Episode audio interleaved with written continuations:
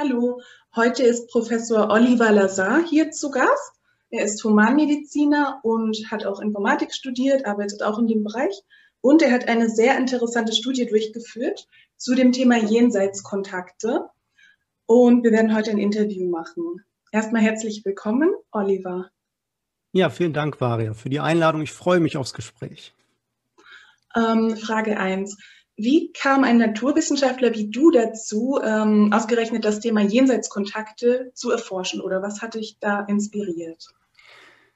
Ja, es ist schon äh, sonderbar, muss man sagen, ne? weil ich bin Naturwissenschaftler und Naturwissenschaftler sind eigentlich nicht dafür bekannt, dass sie äh, Spiritualität erforschen. Und ähm, von daher ist das schon etwas Außergewöhnliches. Ja, man ist ja eigentlich eher jemand, der von dieser, ich nenne sie mal, materialistischen Szene belächelt wird. Ja, also das materialistische Weltbild ist ja letztendlich das, wonach man in der Naturwissenschaft ja unterwegs ist. Und ähm, wenn man jetzt mit äh, ich sag mal, esoterischen oder spirituellen Themen kommt, wird man auch schnell mal belächelt. Und äh, ja, wie kam es jetzt dazu, dass ausgerechnet ich aber in diesem Bereich forsche? Und das war 43 Jahre lang in meinem Leben im Grunde genommen auch überhaupt kein Thema. Ich habe also weder eine, eine gläubige Familie, in der ich aufgewachsen bin, oder irgendwelche esoterisch interessierten Leute in meinem Umfeld, ganz und gar nicht. Ich habe 43 Jahre lang meines Lebens nichts damit zu tun gehabt. Ich habe es äh, auch nicht abgelehnt oder so, es war einfach nie Thema in, in meinem Leben. Und dann gab es einfach ein auslösendes Ereignis in meinem Leben, was dermaßen prägnant war, dass mich das dann jetzt auf diesen neuen Weg der Spiritualität geführt hat. Und äh, ich kann ja vielleicht noch ein bisschen mal zusammenfassen, was genau passiert ist an diesem Tag, diesem 9. Oktober 2017, also ist jetzt fast vier Jahre her, wo ich ähm, ja meine damals 13-jährige Tochter zur Schule gefahren habe und Zeuge eines Unfalls geworden bin. Und äh, bei diesem Unfall ist äh, eine Klassenkameradin von meiner Tochter ums Leben gekommen. Ja, die war mit dem Fahrrad unterwegs und dann gab es einen abbiegenden LKW, wie das so oft ist, äh, im toten Winkel wird dann der Fahrradfahrer nicht gesehen und äh, ja, das Mädchen ist dann halt äh, auf dem Schulweg quasi tödlich ähm, verunglückt. Und äh, wir waren halt ganz in der Nähe. Wir haben quasi wenige Meter davon im Stau gestanden und hatten dann auch äh, einen Blick auf das ganze Geschehen und die ganze Hektik da vor Ort mit Notarzt und so weiter. Und äh, das ist natürlich ein furchtbares Ereignis. Es ist klar, dass die ganze Klasse, alle Eltern, alle Kinder sind natürlich geschockt gewesen. Ich natürlich auch. Und äh, was aber jetzt so ein bisschen sonderbar war, ist, dass ähm, ja diese Trauer, die in mir war, ein irgendwie anderes Niveau hatte, als man das vielleicht annehmen würde. Weil ich würde sagen, so nach ein, zwei Wochen hat man sich vielleicht dran gewöhnt an die Situation. Dann wird es langsam besser, man kommt wieder in sein normales Leben zurück. Das war bei mir aber ganz anders. Ich habe quasi eine so große Trauer empfunden. Also es hat mir quasi mein Herz zerrissen, meine Welt zerstört. Und es wurde immer schlimmer, anstatt dass es weniger wurde. Und was ich so komisch fand, ist, dass ich dieses Mädchen gar nicht kannte. Ja, ich habe im Prinzip mit allen Kindern Kontakt gehabt aus der Klasse, aber mit diesem einen Mädchen nie interessanterweise mal ganz kurzer Blickkontakt, aber das, das war es auch schon. Und das habe ich irgendwie überhaupt nicht verstanden. Auch die Eltern kannte ich überhaupt nicht. Und ähm, naja, so circa drei Wochen nach dem Unfall habe ich auch mal wieder im Stillen gesessen bei mir zu Hause und auch wieder an dieses Mädchen, an die Joma gedacht. Und in dem Moment passierte ein Ereignis und das war dieses auslösende Ereignis, was alles verändert hat. Also quasi von heute auf morgen weil plötzlich spürte ich einfach eine so unbeschreiblich, unendlich große Liebe. Eine, eine solche Liebe, für die es einfach überhaupt keine Worte gibt. Also welche Sprache der Welt du auch immer nehmen möchtest, du findest kein Wort, was auch nur annähernd beschreiben kann, welches Maß an Liebe ich da gefühlt habe. Ich hätte nie gewusst, dass es sowas überhaupt gibt. Ja, mich, mich äh, durchfuhr es, ich habe innerlich vibriert, die Gänsehaut lief an meinem Körper auf und ab, sowas habe ich noch nie erlebt. Und mir liefen die Tränen vor Glück herunter. Ja, ich hatte das Gefühl, da war unendliche Liebe einfach nur, einfach in, nicht, nicht in Worte zu fassende Liebe. Und ich hatte das Gefühl, alles war irgendwie hell erleuchtet, als, als würde das komplette Universum strahlen. Und äh, ich habe das überhaupt nicht verstanden, weil das auch nichts war, wo man jetzt in irgendeiner Form zweifeln würde und sagen würde, spüre ich das jetzt gerade wirklich? Ne? Sondern das war wirklich bis ins Mark hinein, so echt. Ja, es war wie mit dem Hammer. Also da gibt es keine zwei Meinungen. Das habe ich tatsächlich gefühlt. Das kann mir auch keiner ausreden. Das war so echt. Und in dem Moment hat sich irgendwie alles verändert, weil ich wusste, da, da gibt es mehr, da, da, ist, da ist jemand, da ist Intelligenz, da ist Liebe und das wurde von außen an mich herangetragen. Und das war so eine Achterbahnfahrt der Gefühle irgendwie. Ne? Also diese, diese extreme Trauer und dann plötzlich diese riesengroße Liebe. Und ich habe das überhaupt nicht verstanden. Das passte überhaupt nicht irgendwie in, in mein Leben, in mein Weltbild rein. Und das war quasi der Startschuss dass ich mich mit diesen spirituellen Themen auseinandergesetzt habe. Ne? Also dann Nahtoderfahrungen habe ich recherchiert und gelesen und gesehen, ah, die Leute, die haben genau das beschrieben, was auch ich empfunden habe. Ne? Ich musste zum Glück jetzt nicht äh, in den Nahtod. Ich habe es auch so gespürt, aber da habe ich gesehen, ah, äh, da gibt es auch andere Leute, denen, denen sowas passiert ist. Ne? Und um jetzt aber auch deine Frage konkret zu beantworten, wie bin ich dann zu der Forschung gekommen? Ähm, das waren dann letztendlich zwei Termine, äh, bei, bei ähm, Jenseitsmedien, die dann letztendlich den Anstoß gegeben haben. Also ich war zuerst bei einem Medium namens Nina Herzberg. Das war so vier Monate nach dem Unfall. Ähm, gar nicht zu einem Jenseitskontakt, sondern eigentlich nur so, ich wollte mich einfach nur mal austauschen. Ja, über diese Dinge reden, die mir so passiert sind. Ein Aura-Reading wollte ich machen. Aber das hat alles irgendwie nicht geklappt bei der Nina, ähm, weil das wohl nicht so sein sollte. Dann hat sich nämlich herauskristallisiert, dass das Mädchen da war und dann hat sich dieser Termin plötzlich in einen Jenseitskontakt verwandelt. Und dieses Mädchen ähm, hat sich mir dann bewiesen. Ja? Die Nina sagte dann plötzlich, äh, ich habe hier ein Mädchen, das sagt mir, das ist beim Verkehrsunfall mit dem Fahrrad ums Leben gekommen, kannst du damit was anfangen? Und ich war so überrascht, weil ich kannte dieses Mädchen ja gar nicht und sie mich auch nicht. Und plötzlich ist sie quasi hier bei, bei so einer Jenseitssitzung da ja, und ich sage mal, mein kritischer Verstand war ja auch noch nicht ganz weg. Und dann habe ich das erstmal bejaht ne? und, und äh, mehr Informationen haben wollen. Und ja, Nina hat dann so ein paar Beweise gebracht, so gut es ging. Ich kannte das Mädchen ja nicht so gut. Zum Beispiel, dass sie lange blonde, blonde Haare hatte. Ja, das wusste ich zum Beispiel. Dass sie gerne reiten gegangen ist. Auch das wusste ich. Ja, all diese Informationen sind durchgekommen. Und was das Entscheidende jetzt war bei, diesem, bei dieser Sitzung ist, sie sagte mir, das Mädchen erzählt mir gerade, dass du, also ich, in einem früheren Leben der Papa von diesem Mädchen gewesen bin und dass in diesem früheren Leben auch ich den Tod miterleben musste. Und das war natürlich schon etwas sehr Spezielles. Und in dem Moment habe ich das auch alles geglaubt, aber auf dem Weg nach Hause im Auto kamen natürlich schon wieder die ersten Zweifel. Ne? Also wenn ja eine eine Frau sowas erzählt, was natürlich schon, schon irgendwo ähm, überwältigend war, was da an Informationen drüber kam, aber das muss man ja noch lange nicht glauben. Das wurde mir aber dann quasi drei Wochen später äh, nochmals bestätigt bei Bettina Suvirode, das ist das zweite Medium, wo ich äh, bei einem Seminar war mit noch 20 anderen und in diesem Seminar ging es um Reinkarnation, weil ich dachte, das passt ganz gut, weil ich habe ja gehört, ich war angeblich in einem früheren Leben der Papa von diesem Kind. Mal gucken, was ich da so erfahren kann. Ja, und dann in der Vorstellungsrunde war ich quasi als letztes dran und ähm, habe mich kurz vorgestellt. Und dann sagte Bettina schon, ja, das Mädchen, das ist hier. Und das sagt, dass du mal früher ihr Papa gewesen bist, in einem früheren Leben. Und dass auch du ihren Tod miterlebt hättest. Aber in diesem Leben solltest du das nicht nochmal erleben. Und das war so ein einschneidendes Erlebnis, weil jetzt erzählte mir plötzlich die zweite, mir völlig fremde Frau die absolut identische, hochspezielle Geschichte. Ja, und ich kenne Bettina mittlerweile ja recht gut. Wir haben ja auch ja, die Studie ähm, sozusagen gemeinsam ins Leben gerufen. Und äh, ich weiß ganz genau, dass sie und die Nina, also das andere Medium, kein Medium, keinen Kontakt zueinander haben. Die haben sie also nicht abgesprochen, sondern das sind wirklich zwei Informationen, die so speziell sind und die unabhängig zu mir gefunden haben.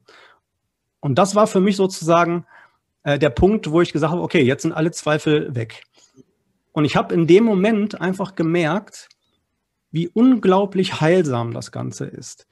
Ja, ich habe ja auch diese mir nicht erklärliche Trauer in mir gehabt, aber das zu erleben, wenn man dann ähm, solche Beweise übermittelt bekommt, das war ja nicht alles, ich habe ja noch viel, viel mehr bekommen an Beweisen, aber wenn man das dann, wenn man das dann hört und, und versteht, dass Bewusstsein überlebt hat, ja, dass dieses Mädchen, dass die Joma immer noch da ist und dass sie sich mitteilen kann, das ist so unglaublich heilsam. Und ich habe mittlerweile auch so viele andere Eltern kennengelernt, die ihre Kinder verloren haben, die auch in Seminaren, in solchen Veranstaltungen waren.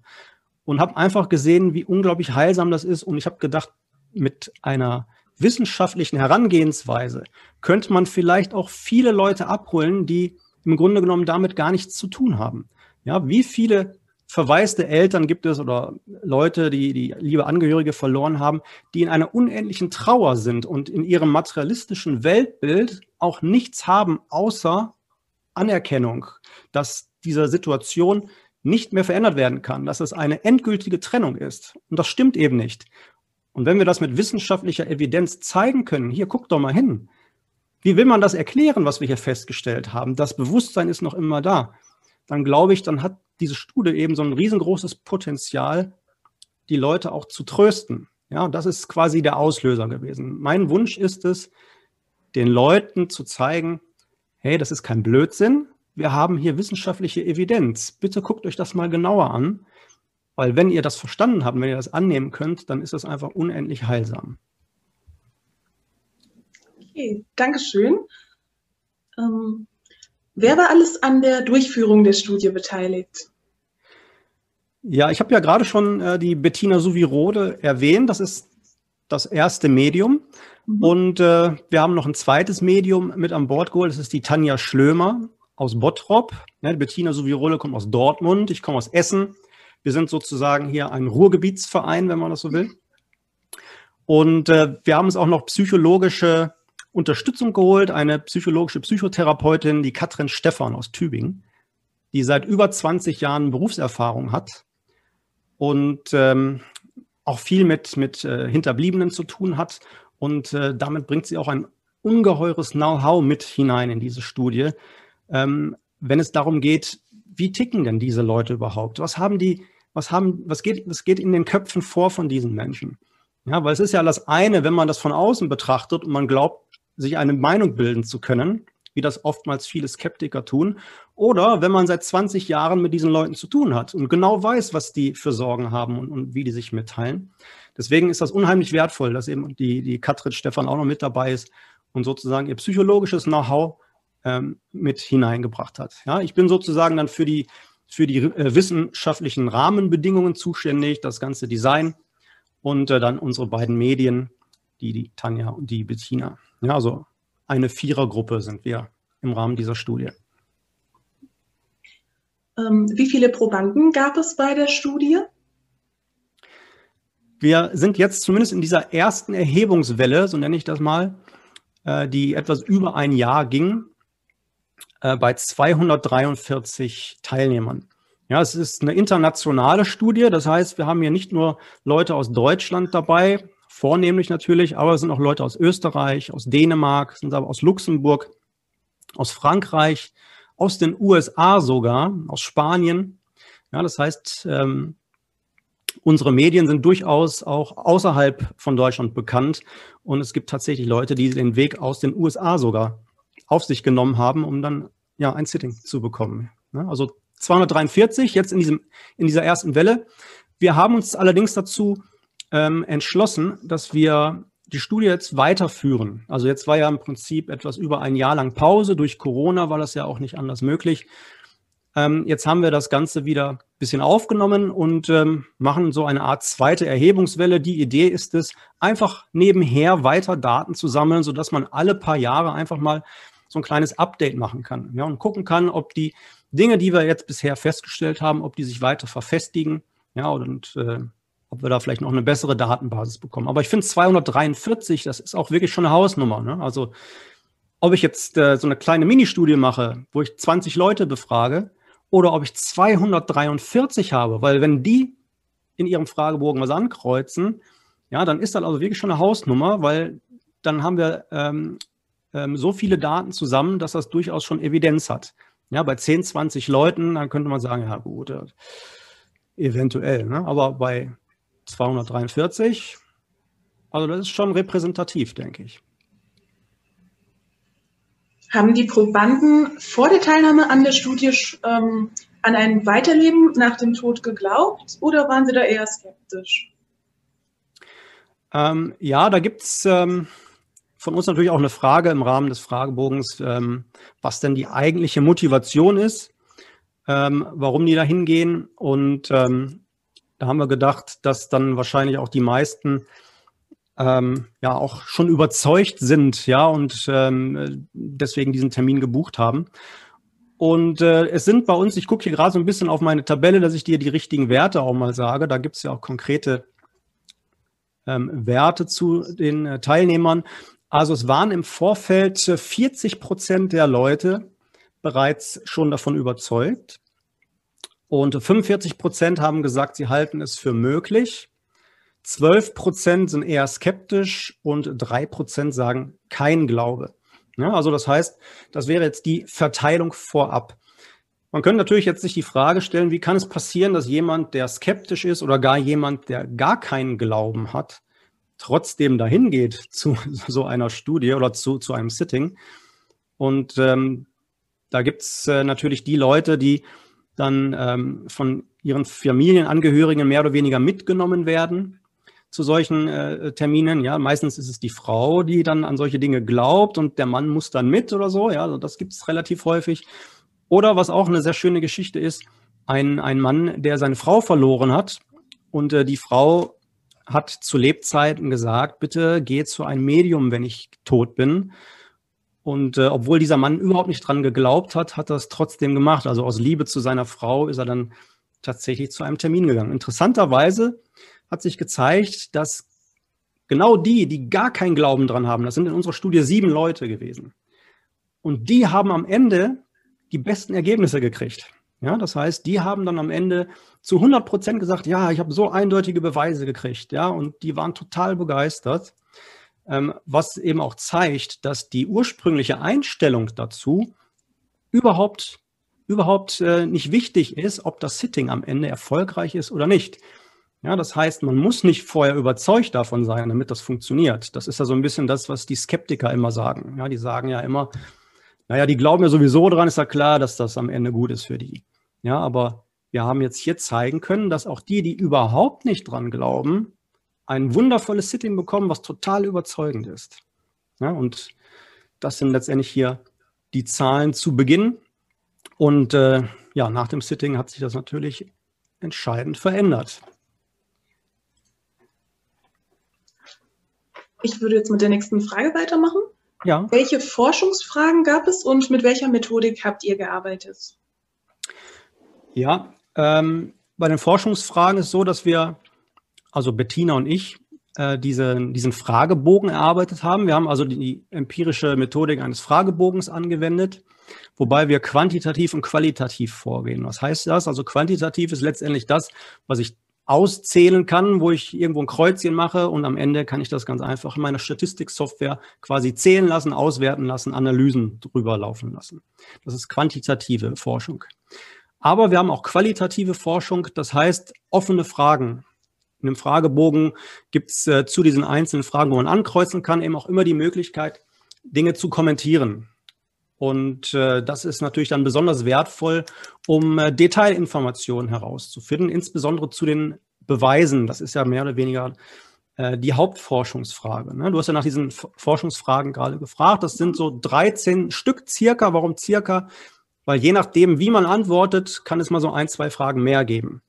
Also das ist der Umfang und ganz bewusst haben wir das relativ klein gehalten, diese Studie, weil wir eben die Hinterbliebenen auch nicht überfordern wollten.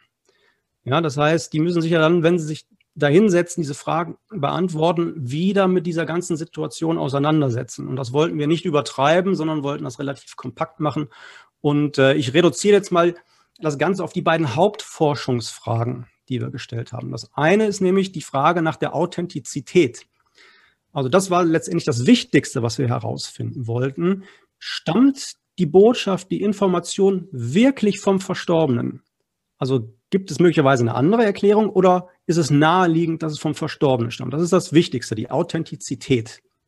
Also letztendlich geht es um Beweise.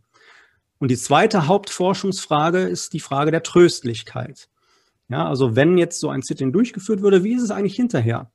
Wie heilsam war das? Wie groß war der Trost, den man erfahren hat?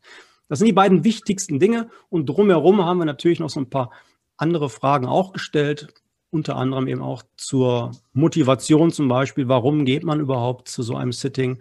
Oder äh, glaubt man, dass man den Verstorbenen später wieder trifft? Ja, das sind dann noch so ein paar ergänzende Fragen dazu. Auf welche Weise wurde sichergestellt, dass das Medium tatsächlich den Verstorbenen gechannelt hat und dass eben andere Erklärungen ausgeschlossen waren? Ja, ja, ja, das ist eine sehr gute Frage, weil das ist quasi, ähm, das ist der zentrale Punkt der Studie. Ja, und das ist ja auch genau der Punkt, wo letztendlich viele Skeptiker anknüpfen und sagen, ja, es gibt verschiedene psychologische Techniken, nenne ich, so nenne ich sie mal, oder Strategien, mit denen man möglicherweise nur den Eindruck eines Sittings erwecken könnte. Ja, ich nenne da mal so ein paar Beispiele wie Cold Reading, ja, oder Zeugen- und Aussagenpsychologie, Gedächtnisforschung. Das sind diese Dinge, die Skeptiker immer wieder vortragen. Und bis zu einem gewissen Grad ist das tatsächlich auch so. Also ähm, beim Code Reading zum Beispiel, das, ist, das gehört zum ganz normalen, äh, zur ganz normalen Kommunikation dazu. Das kann man nicht abschalten. Man kann das aber natürlich auch äh, professionell betreiben. Code Reading bedeutet oder Code Reading ist ein Überbegriff für diese psychologischen Strategien. Ähm, da gibt es äh, sowas wie den Barnum-Effekt zum Beispiel, dass man äh, so vage Aussagen äußert. Also das Medium würde so allgemeingültige, vage Aussagen erstmal sagen. Sowas wie, ja, ich sehe, der Verstorbene, der zeigt mir, du hast äh, eine alte Schachtel mit Fotos zu Hause in deinem Haus. Ja, und äh, was anderes wäre noch, oder ich, ich, ich äh, krieg vom Verstorbenen durchgegeben, du hast ein Schmuckstück, was du an dir trägst, was eine gewisse Bedeutung hat. Und das sind so Aussagen, die treffen eigentlich immer zu. Die sind sehr, sehr vage. Und das reicht aber nicht aus, um das als Jenseitskontakt zu identifizieren. Und das ist der springende Punkt. Wie kann ich also feststellen, ob wirklich gechannelt wurde? Ich darf mich nicht mit solchen vagen Aussagen zufrieden geben. Das heißt, ich brauche eine hohe Qualität, eine hohe Qualität an Beweisen, an Durchgaben. Also Dinge, die ich nicht über ein Code Reading erklären könnte. Also hochspezifische Beweise, Dinge, die ausschließlich der Verstorbene weiß und ich als Hinterbliebener weiß. Also das sind Dinge, wo ich sagen würde, okay, wie ist jetzt das Medium an diese Information gekommen? Ne? Das heißt, das ist nicht recherchierbar, das weiß niemand, das ist ein Familiengeheimnis. Ja, wenn, wenn solche Informationen durchkommen, das ist das Entscheidende, woran man ähm, ein echtes Channeling erken erkennen kann. Wobei, hier könnte man natürlich auch noch kritisieren und sagen, okay, aber solche Informationen, die könnte man eventuell vielleicht mit Telepathie erklären, und zwar zwischen Medium und Sitter, also dem, dem Hinterbliebenen. Da braucht gar kein Verstorbener anwesend sein, weil die Information, meinetwegen, ähm, weil das Haustier äh, gesagt wurde, was derjenige hatte, was, was richtig war, die Information darüber hat ja auch der Hinterbliebene, nicht nur der Verstorbene. Ja, das heißt, wenn jetzt jemand äh, an Telepathie glaubt, das ist ja schon oft auch nachgewiesen worden in vielen empirischen Studien, ähm, dann könnte man das als, als äh, möglichen Grund nennen und sagen, okay, die haben das telepathisch vom Hinterbliebenen bekommen. Warum sollte ein Verstorbener da gewesen sein? Deswegen sind wir noch einen Schritt weiter gegangen in unserer Studie und äh, haben solche hochspezifischen Informationen versucht herauszufinden, die der Hinterbliebene nicht kennt. Also weder Medium noch der Klient kennen diese Informationen und müssen die erst im Nachgang recherchieren und gucken, ob das wahr ist. Ja, ich gebe mal ein, kleines Beispiel dafür. Das war bei der Nina Herzberg nämlich so, als, als ich bei der Nina Herzberg war. Da sagte sie mir, ja, das Mädchen zeigt sich, wie sie reitet. Und äh, danach hat sie gesagt, jetzt zeigt sie mir eine Eins und eine Eins. Und äh, ich habe gesagt, da kann ich nichts mit anfangen, weiß ich nicht, was das soll. Ne? Vielleicht eine 11 oder so, vielleicht irgendeine Hausnummer, Telefonnummer und die Nina sagte nein, eine 1 und eine 1. Wir wussten nicht, was das bedeutet. Keine Ahnung. Nina meinte, das klärt sich oft im Nachgang. Und so war das auch. Also zwei Wochen später war ich dann bei der Mutter von Joma und habe das erzählt. habe gesagt, hör mal, das Medium hat mir eine 1 und eine 1 gezeigt. Kannst du mir vielleicht erklären, hat das eine Bedeutung für dich? Die Mutter meinte, nee, weiß ich auch nicht. Und dann habe ich noch so im Nebensatz erwähnt, ja, kurz vorher hat das Medium mir gesagt, äh, die Joma zeigt sich gerade beim Reiten. Ja, und dann äh, sagte die Mutter, ja, jetzt macht das Sinn. Ja, die Joma hat kurz vor ihrem Unfall zweimal den ersten Platz beim Reitturnier belegt. Ja, das ist jetzt mal so, so ein Beispiel dafür, wovon ich rede, wovon wir in unserer Studie auch eine große Evidenz haben. Wir haben 82 Leute, die genau von solchen Phänomenen berichten. Also wir haben dokumentierte Fälle genau für solche Sachen, nämlich Dinge, die wir während des Sittings nicht erklären können, die sich im Nachgang dann aber als wahr herausstellen. Und da stellt sich natürlich die Frage, wer ist der Urheber von dieser Information? Ja, da kann man nicht mit Code Reading kommen oder mit irgendwelchen Aussagen, Zeugenpsychologie oder Gedächtnisforschung. Da möchte ich mal sehen. Ich möchte mal einen sehen, der mit, mit diesen psychologischen Tricks solch eine Qualität von Information herausfindet von einem Hinterbliebenen. Das ist unmöglich. Also das ist keine Erklärung dafür. Und das ist im Grunde genommen ähm, diese Staffelung bei uns. Ne? Also einmal diese hochspezifischen Beweise und dann noch eine Stufe drüber, die Beweise, die ich erst im Nachgang kontrollieren kann, überprüfen kann. Ähm, mit welchen Störfaktoren hätte man rechnen können, dass die auftreten und wie wurde da vorgebeugt? Ja, Störfaktoren ähm, wäre jetzt zum Beispiel, wenn jemand äh, falsch, mit falschen Erwartungen in so ein Sitting hineingehen würde. Ja, also wenn jetzt jemand ähm,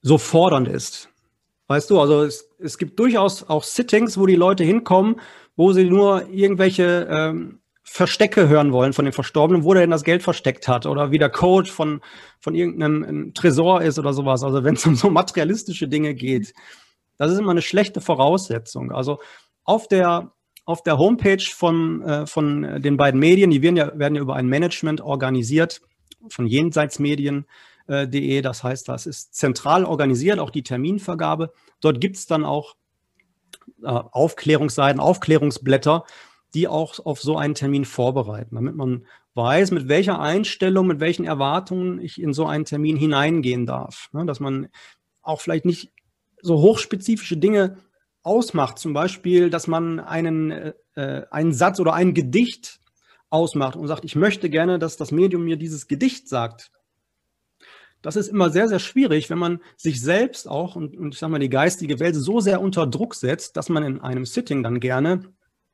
äh, genau eins zu eins diesen Wortlaut kriegen möchte, den man vorher mit dem Verstorbenen vereinbart hat. Das ist immer recht schwierig, weil das Medium macht ja kein Telefongespräch, sondern äh, wird über die Hellsinne letztendlich äh, die Informationen empfangen, also hell riechen, hell hören und so weiter. Das heißt, vor allen Dingen über diese Gefühlsebene werden Informationen aufgegriffen und das muss übersetzt werden. Und da kann es natürlich auch ein paar Übersetzungsfehler geben oder Ungenauigkeiten. Deswegen ist es immer sehr, sehr schwer, exakte Wortlaute wiederzugeben, weil ich habe das auch schon ein paar Mal erlebt, dass dann da Leute saßen und die ja teilweise ähm, irgendwelche gute Nachtlieder und so weiter aufgesagt bekommen möchten. Und wenn das nicht gesagt wird, ja, dann kann das Medium zehn andere Beweise bringen, aber wenn dieser eine Satz nicht gesagt wird, dann wird es nicht angenommen. Und das ist so äh, der größte Störfaktor, den es eigentlich gibt, den es eigentlich gibt, dass die eigene Erwartungshaltung äh, nicht so ganz passt, ja, und, und zu hoch gesteckt ist. Das sind dann vor allen Dingen auch die, die vorher schon dran geglaubt haben, in vielen Fällen, die haben oft sehr, sehr hohe Erwartungen. Ja, und die, die gar nicht dran geglaubt haben, die haben auch nicht so die Erwartungen, die sind dann meistens total geflasht. Ja, und man sollte also eigentlich immer mit einem offenen Herzen in so eine Veranstaltung gehen und einfach offen sein und offen für die Liebe sein und das annehmen, was man bekommt. Ja, ansonsten wüsste ich jetzt nicht, was es an, an Störfaktoren äh, geben könnte. Es sollte natürlich äh, ein, ein ruhiger Raum sein, in dem das passiert. Und äh, das wurde ja ähm, im Grunde genommen in den äh, Praxen der beiden Medien durchgeführt. Die haben extra Räumlichkeiten dafür. Das heißt, die Leute haben da auch ihre Ruhe. Das war für uns auch wichtig, ne? dieser äh, persönliche Kontakt zwischen Sitter und Medium. Ja, weil es gibt auch viele Studien, Gary Schwarz zum Beispiel, sagen wir hier genannt, ähm, wo äh, solche äh, Blindverfahren eingesetzt wurden, wo das Medium keinen Kontakt zu dem Hinterbliebenen hatte.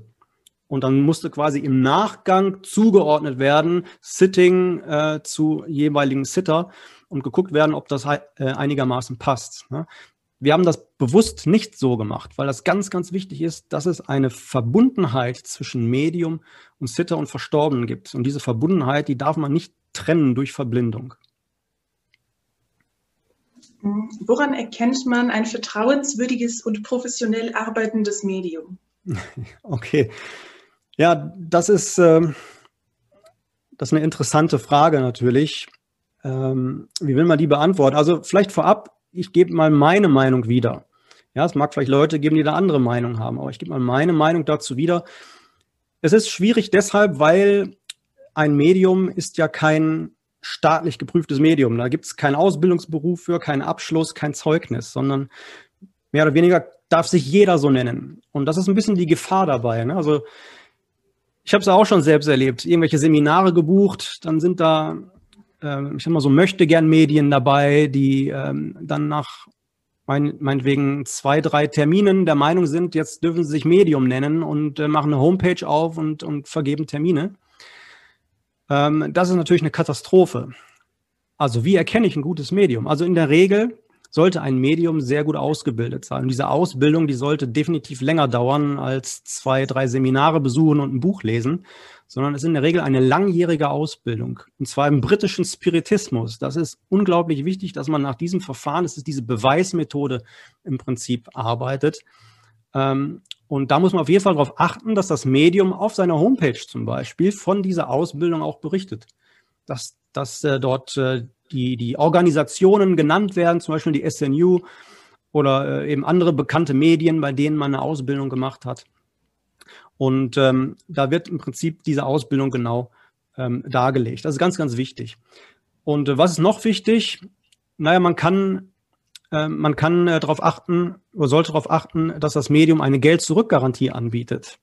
Ja, also auch das ist ganz, ganz wichtig. Ein Medium kann auch immer mal einen schlechten Tag haben. Es kann was schieflaufen oder der Verstorbene hat keine Lust. Kann ja auch mal sein, dass, dass der Verstorbene gar nicht unbedingt will. Der hat ja auch noch einen Willen, dass da irgendwas äh, noch nicht sein soll zum Beispiel. Ähm, dass diese Sitzung dann abgebrochen wird und man sagt, okay, ich kann keine Verbindung herstellen, dann gibt es das Geld zurück. Ja, damit schon mal klar wird, hier geht es nicht ums Geld. Man sollte auch darauf achten, dass das Medium vorab auch keinerlei Informationen bekommt. Also wenn das Medium schon sagt, ja, ich brauche mal ein Foto vom Verstorbenen und äh, ein Schmuckstück und so weiter ähm, und ich brauche den Namen und dann, äh, dann ist das schon schlecht. Also in der Regel will ein gutes Medium vorab null Informationen haben. Und so ist das auch bei unseren Medien, in unserer Studie gewesen. Ja, die kriegen letztendlich vom Management einen Tag vorher Bescheid, wer kommt, um wie viel Uhr. Wobei wir auch festgestellt haben, dass der Name bei der Anmeldung ganz oft falsch ist. Also die Leute melden sich mit einem falschen Namen an oder der Freund meldet sich an. Und ist auch gut so. Das kann ruhig gemacht werden. Es spielt überhaupt keine Rolle, mit welchem Namen man sich anmeldet. Ja, das heißt, dieses Hot Reading, das ist ja das Recherchieren, das Vorab-Recherchieren, das sollte man eben genau darüber ausschließen, dass man eben vorab da keine Informationen preisgibt. Ja, was auch noch gut ist, ist so ein ausgeklügeltes Anmeldeverfahren. Also wenn du jetzt beim Medium anrufst und das sagt, ja, alles klar, äh, kannst morgen vorbeikommen. Da ist auch schon kein gutes Zeichen. Also in der Regel spricht sich das rum. Also ein Medium hat eine gewisse Reputation. Das kann man auch recherchieren im Internet, ähm, in Foren, was, was andere Leute von Medien berichten. Und wenn ein Medium für längere Zeit ausgebucht ist, das ist eigentlich auch immer ein sehr, sehr gutes Kennzeichen dafür, dass es gut ist, dieses Medium. Ja, also da muss man auch gucken, ähm, wie ist denn da die Auslastung, wie ist die Reputation. Es gibt im Übrigen da auch gute Videos, die äh, äh dazu auf YouTube, da kann man mal gucken. Ich glaube, Pascal Foggenhuber hat da auch ein Video zu gemacht, erst kürzlich. Und äh, Tanja Schlömer, das ist das Medium aus, aus meiner äh, aus unserer Studie, hat auch einen äh, Podcast. Da gibt es dann auch zwei, drei Folgen zu in der ersten Staffel, wo sie genau das beschreibt, worauf man achten sollte beim guten Medium. Wie viele von den Probanden haben im Verlauf der Studie diese hochspezifischen Beweise erhalten, die du zuvor erwähnt hattest? Ja, okay. Ich werde auch mal jetzt gleich mal ein Beispiel nennen, dass wir, dass, dass wir da auch einfach mal ganz konkrete Informationen kriegen. Ich teile mal meinen Bildschirm und dann zeige ich mal die äh, Statistik dazu. Und äh, dann äh, gebe ich gleich auch noch ein, ein, Beispiel, weil das ist wirklich, ähm, das hätten wir uns nie erträumt. Ja, also das ist wirklich der absolute Hammer gewesen. So, jetzt müsstet ihr auch das sehen. Ja, also gab es einen hochspezifischen Beweis, den das Medium unmöglich hätte wissen können. Und Jetzt sehen wir hier, ja, der erste Balken über 90 Prozent. über, also 219 Leute, die haben gesagt, ja, ich habe einen solchen hochspezifischen Beweis bekommen, den das Medium nie hätte wissen können.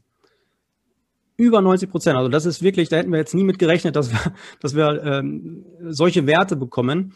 Und vielleicht auch nochmal für alle, dass, dass äh, das verstanden wird, was hier gemacht wurde. Also ich persönlich als, als Wissenschaftler oder, äh, oder Forscher für dieses Forschungsprojekt kann nichts dafür, dass jetzt hier diese 90 Prozent stehen. Also ich wie hätte ich das auch beeinflussen können? Das wird ja manchmal kritisiert, dass man das als Wissenschaftler ja möglicherweise durch die eigenen Wünsche beeinflussen könnte.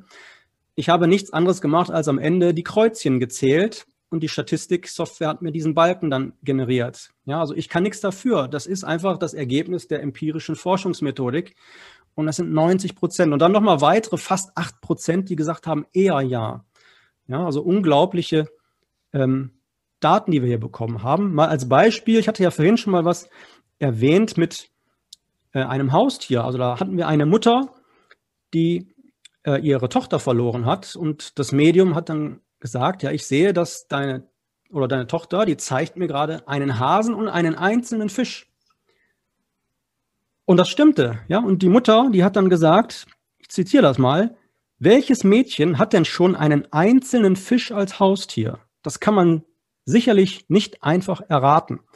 Ja, und das ist ja nicht so, dass, ähm, dass das Medium jetzt erstmal Hund, Katze, Maus, irgendwie 10, 20 andere Tiere aufgezählt hat und dann ist das Richtige dabei. Nein, da kommt sofort, die zeigt mir einen Hasen und einen einzelnen Fisch. Also wie will man sowas mit Code Reading erklären? Das ist unmöglich, diese, diese spezifische Information. Ich gehe mal hier wieder auf die Kamera zurück. Und weitere Beispiele gab es auch. Zum Beispiel, was wurde mit in den Sarg gelegt? Ja, die ganzen Sachen, die man dem Kind oder dem Verstorbenen mit in den Sarg gelegt hat, wurden korrekt aufgezählt. Es wurde der Sprachfehler des Verstorbenen wiedergegeben. Es wurde der Dialekt des Verstorbenen wiedergegeben, obwohl die Hinterbliebenen, die da waren, selber keinen Dialekt gesprochen haben. Ja, das sind erstaunliche Informationen, die da durchgegeben werden oder die exakte Todesursache. Tod durch oder Selbstmord durch Kohlenmonoxid. Wie will man sowas über Cold Reading herausfinden? Ja, man kann natürlich jetzt beim Cold Reading sich so langsam herantasten und sagen, ich habe, ich merke das am Kopf oder in der Brust gab es Schmerzen. Aber wenn das Medium sofort sagt, ich, dein Verstorbener zeigt mir Selbstmord durch Kohlenmonoxid, dann ist das eine so spezielle Information. Wo soll die hergekommen sein? Das sind mal so ein paar Beispiele, für diese hochspezifischen Informationen. Ähm, wie viele von den Probanden haben die Sittings als tröstlich empfunden? Ja, auch da habe ich eine Statistik zu. Ich teile dann nochmal meinen Bildschirm, dann äh, können wir das auch parallel dazu sehen.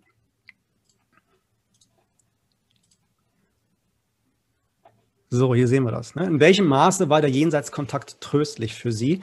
Und jetzt sehen wir hier wieder 199 Leute, also fast 82 Prozent haben gesagt, sehr tröstlich. Und zumindest noch ein wenig tröstlich haben 14,4 Prozent gesagt. Also nochmal weitere 35. So, und wenn wir das mal jetzt hier zusammenrechnen, dann können wir mal sehen, was das für ein Maß an Tröstlichkeit ist. Ja, dann kann man sich natürlich schon die Frage stellen, ähm, oder einfach mal vergleichen, was ist denn die Schulmedizin und die Psychologie in der Lage zu leisten und was ist so ein Sitting in der Lage zu leisten, wenn es denn wirklich authentisch und von einem guten Medium gemacht wird. Ne? Ich möchte äh, die Schulmedizin überhaupt nicht schlecht machen und auch die, die, die Trauerbegleitung, das ist alles sehr, sehr wichtig, aber das ist begrenzt. Ja, das haben wir auch ganz oft in, in den äh, Kommentaren gelesen, ja, dass die Leute sagen, ähm, die, diese, diese Trauerbegleitung ja, von, den, von dem Psychologen, die ist zwar schön und gut, aber die bringt mich nicht weiter. Die hilft mir nicht wirklich. Und ganz oft wird von den Leuten geschrieben, dieser eine Termin bei dem Medium, der hat mir tausendmal mehr geholfen als diese jahrelange Betreuung in der Trauerbegleitung.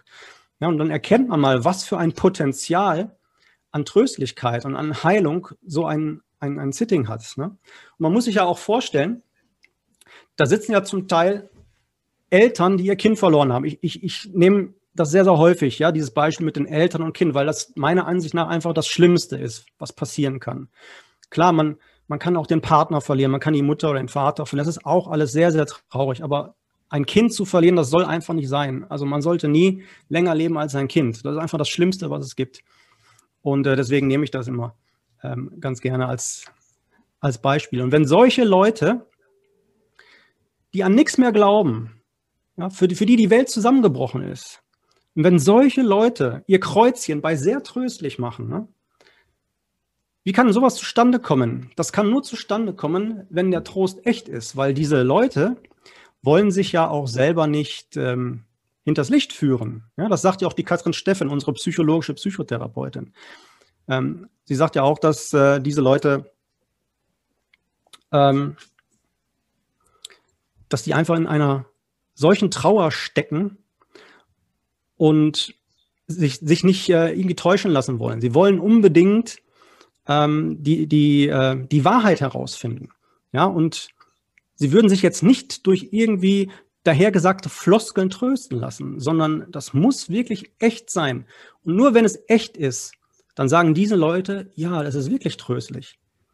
Ja, also wenn du da sagst, ja, ich habe hier dein Kind das ist immer noch da, es begleitet dich, das liebt dich, ähm, dann reicht das nicht. Dann reicht das nicht aus, dass die Leute ihr Kreuzchen bei sehr tröstlich machen ja, sondern das Kreuzchen bei sehr tröstlich, das landet wirklich nur dann da, wenn die Dinge, die durchgegeben worden sind, authentisch sind, wenn das wirklich tröstlich und heil, heilsam ist und äh, die Botschaft tatsächlich von dem Verstorbenen stammt. Hatten die Teilnehmer nach ihrem Sitting eine andere oder dieselbe Einstellung zum Thema Leben nach dem Tod? Also eine andere Einstellung als vor dem Sitting? Ja, also das hat sich komplett verändert. Im Grunde genommen haben wir die komplette Skepsis ausgemerzt. Ich hatte ja eingangs äh, deine Frage schon mal beantwortet, wie war denn mhm. das vorher? Und äh, ich gucke mal hier kurz auf die Werte, wie es nachher, nachher war. Also vorher überzeugt davon waren 40 Prozent.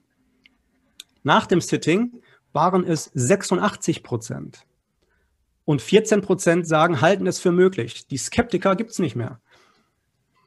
Also es gab noch eine Person, ein Mann, der ist übrig geblieben, der hat gesagt, eher skeptisch noch. Aber alle anderen haben gesagt, ich bin überzeugt davon oder halte es für möglich. also da gab es also niemanden, der, ähm, der also gesagt hat, hinterher äh, jetzt glaube ich erst recht nicht dran oder noch weniger dran. Im Gegenteil, es hat sich also ähm, unglaublich äh, verschoben in die Richtung, ähm, wir sind überzeugt und äh, wir halten das für möglich. Sie hatten ja eben schon die Psychologin erwähnt. Ähm, welche möglichen Erklärungen hätte sie sonst noch für die Ergebnisse? Ja, also ich habe es ja gerade schon so ein bisschen angerissen. Ähm, ganz wichtig ist eben, dass ähm, ja, diese, diese, diese Ergebnisse einfach ähm, nur dann äh, wirkungsvoll sein können, wenn sie authentisch sind. Und sie hat ja seit 20 Jahren im Prinzip äh, die Leute in Behandlung und weiß, äh, was, was die Leute für Sorgen haben und, und, und wie sie ticken. Und sie sagt auch immer, äh, diese Leute, die sind kritischer als alle anderen. Man, man sagt ja immer so leichtfertig, ja, als, als, als Trauernder, als Hinterbliebener, da glaubt man doch alles. Ja, die, die wollen doch getröstet werden. Ist doch klar, dass sie sowas glauben. Es ist genau das Gegenteil. Ja, das bestätigt die Katrin Stephan, unsere psychologische Psychotherapeutin, und sagt, es ist genau das Gegenteil. Ähm, diese hinterbliebenen, trauenden Menschen sind die kritischsten überhaupt. Warum? Weil die wollen es ja wirklich wissen. Die wollen wirklich wissen, was ist mit meinem Verstorbenen passiert. Ja, die machen das ja nicht aus Jux und Dollerei und aus Spaß. So, ich gehe einfach nur mal zu einem Sitting, äh, weil es mir Freude bereitet. Nein, die haben die größten Sorgen und die sind die kritischsten überhaupt. Und wenn du dann eben solche hochspezifischen Informationen als Beweis bekommst und die Leute dann sagen, ah, das ist äh, so tröstlich, so heilsam, dann kann man mal sehen, was für einen Effekt das hat. Und das ähm, sollte meiner Ansicht nach auch vielleicht da einfach eine Kollaboration geben zwischen Schulmedizin und Sittings, ja, dass man das aufhört zu belächeln. Oder weißt du was, selbst wenn man es belächeln würde, wenn die Leute trotzdem jetzt mit 95 oder 96 Prozent sagen, es ist tröstlich, dann wäre das ja fast schon äh, vorwurfsvoll, wenn man den Leuten ein Sitting nicht anbieten würde, selbst wenn man nicht dran glaubt. Ja, einfach deshalb, weil es so heilsam und so tröstlich ist. Aber es ist halt, wie gesagt, nur deshalb tröstlich, weil die Botschaften eben echt sind, weil sie authentisch sind. Ja, also deswegen, unsere Psychologin bestätigt auch, das ist eigentlich die einzige Möglichkeit für Heilung. Ja, mit Schulmedizin schaffst du Akzeptanz, aber mit einem Sitting, mit einem echten, guten Jenseitskontakt schaffst du auch Heilung. Was sind die wichtigsten Schlussfolgerungen aus der gesamten Studie bisher?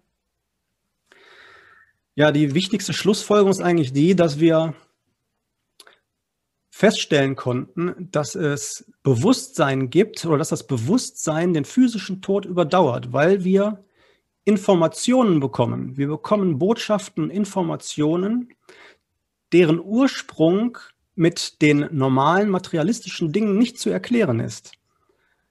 Und das ist das Entscheidende. Ich glaube, dass wir da argumentativ einfach auf der besseren Seite sind, wenn wir sagen, die einzige Möglichkeit, den Ursprung dieser hochspezifischen Informationen zu erklären, ist es, dass das Bewusstsein des Verstorbenen immer noch da ist. Und das ist einfach die wichtigste Information ähm, und die Erkenntnis, die wir aus dieser Studie ziehen können. Wann und wo wird die Studie veröffentlicht und wo könnte man vorab schon Informationen finden oder was nachlesen beispielsweise? Ja, die, die Studie, die wird im Rahmen äh, meines Buches veröffentlicht. Jenseits von Materie heißt das. Das kommt äh, Mitte September heraus im Giga Verlag. Und äh, da ist dann ein Teilbereich des Buches eben diese Eriams-Studie. das heißt, in dem Buch gibt es auch noch weitere Dinge, aber eben diese Studie ist dann ja, das siebte, das, das letzte große Kapitel in diesem Buch. Und da sind natürlich alle Details drin, das genaue Studiendesign, alle, alle Ergebnisse und so weiter. Also da kann man sich dann äh, die ganzen Informationen im Detail anschauen. Wer vorab schon sich ein bisschen informieren möchte, kann das sehr gerne auf meiner Homepage tun. Ähm, jenseits-von-materie.de heißt die. Und äh, da gibt es schon so ein paar Vorabinformationen zu dem Buch und auch noch ein bisschen was zur Eriams-Studie, ähm, wer wir sind, wer ähm, die Medien sind, wer die Katrin Stephan ist, wer ich genau bin. Also da kann man sich dann auch noch genauer informieren. Aber noch ein bisschen Geduld, Mitte September, aber es ist jetzt schon äh, vorbestellbar, das Buch. Gut, dann hätten wir auch schon die letzte Frage erreicht. Welche weitere Forschung sollte noch durchgeführt werden? in der Zukunft? Was würden Sie empfehlen? Ja. Ich, ich würde mir wünschen, dass die Studie, wie wir sie hier gemacht haben, noch oftmals wiederholt wird. Das wäre schon mal sehr, sehr hilfreich. Also wenn jetzt andere Forscher oder andere Wissenschaftler oder Leute mit wissenschaftlichem Background und hervorragende Medien sich überlegen, mal eine ähnliche Studie zu machen und davon würden wir irgendwann mal ganz, ganz viele haben, dann würde sich auch, äh, würden sich auch die Mainstream-Medien, denke ich, dafür viel, viel eher öffnen und diese Informationen auch einfach mal in die Breite tragen. Ja, momentan ist das ja immer noch eine, eine Nische, die auch gerne belächelt wird, aber ich hoffe eben, dass man ähm, jetzt aufgrund auch unserer Herangehensweise erkennen kann, dass das, dass das äh, ähm, ein ganz normales empirisches Verfahren ist, dass wir hier nicht getrickst haben. Dass, ich meine, warum sollten wir das tun? Welchen Grund habe ich? äh, das zu tun. Und deswegen hoffe ich, dass einfach es weitere Wiederholungen gibt. Ja, es muss ja nicht unbedingt etwas Neues sein, sondern Wiederholung, also Bestätigung von den Ergebnissen, die wir hier herausgefunden haben. Ansonsten weiß ich, unter anderem gibt es auch von Gary Schwarz jetzt demnächst etwas, ähm, das Soulphone heißt das, äh, wo es dann auch mit Hilfe von technischem Equipment darum geht, eine Kommunikation zum Jenseits aufzubauen. Also das wäre meiner Ansicht nach dann der nächste Step. Ja, dass man mit Sensorik, mit Aktorik versucht, in irgendeiner Form eine Kommunikation mit technischen Hilfsmitteln aufzubauen. Das wäre dann der nächste Schritt in der Wissenschaft. Okay, ich bedanke mich ganz herzlich für das Interview.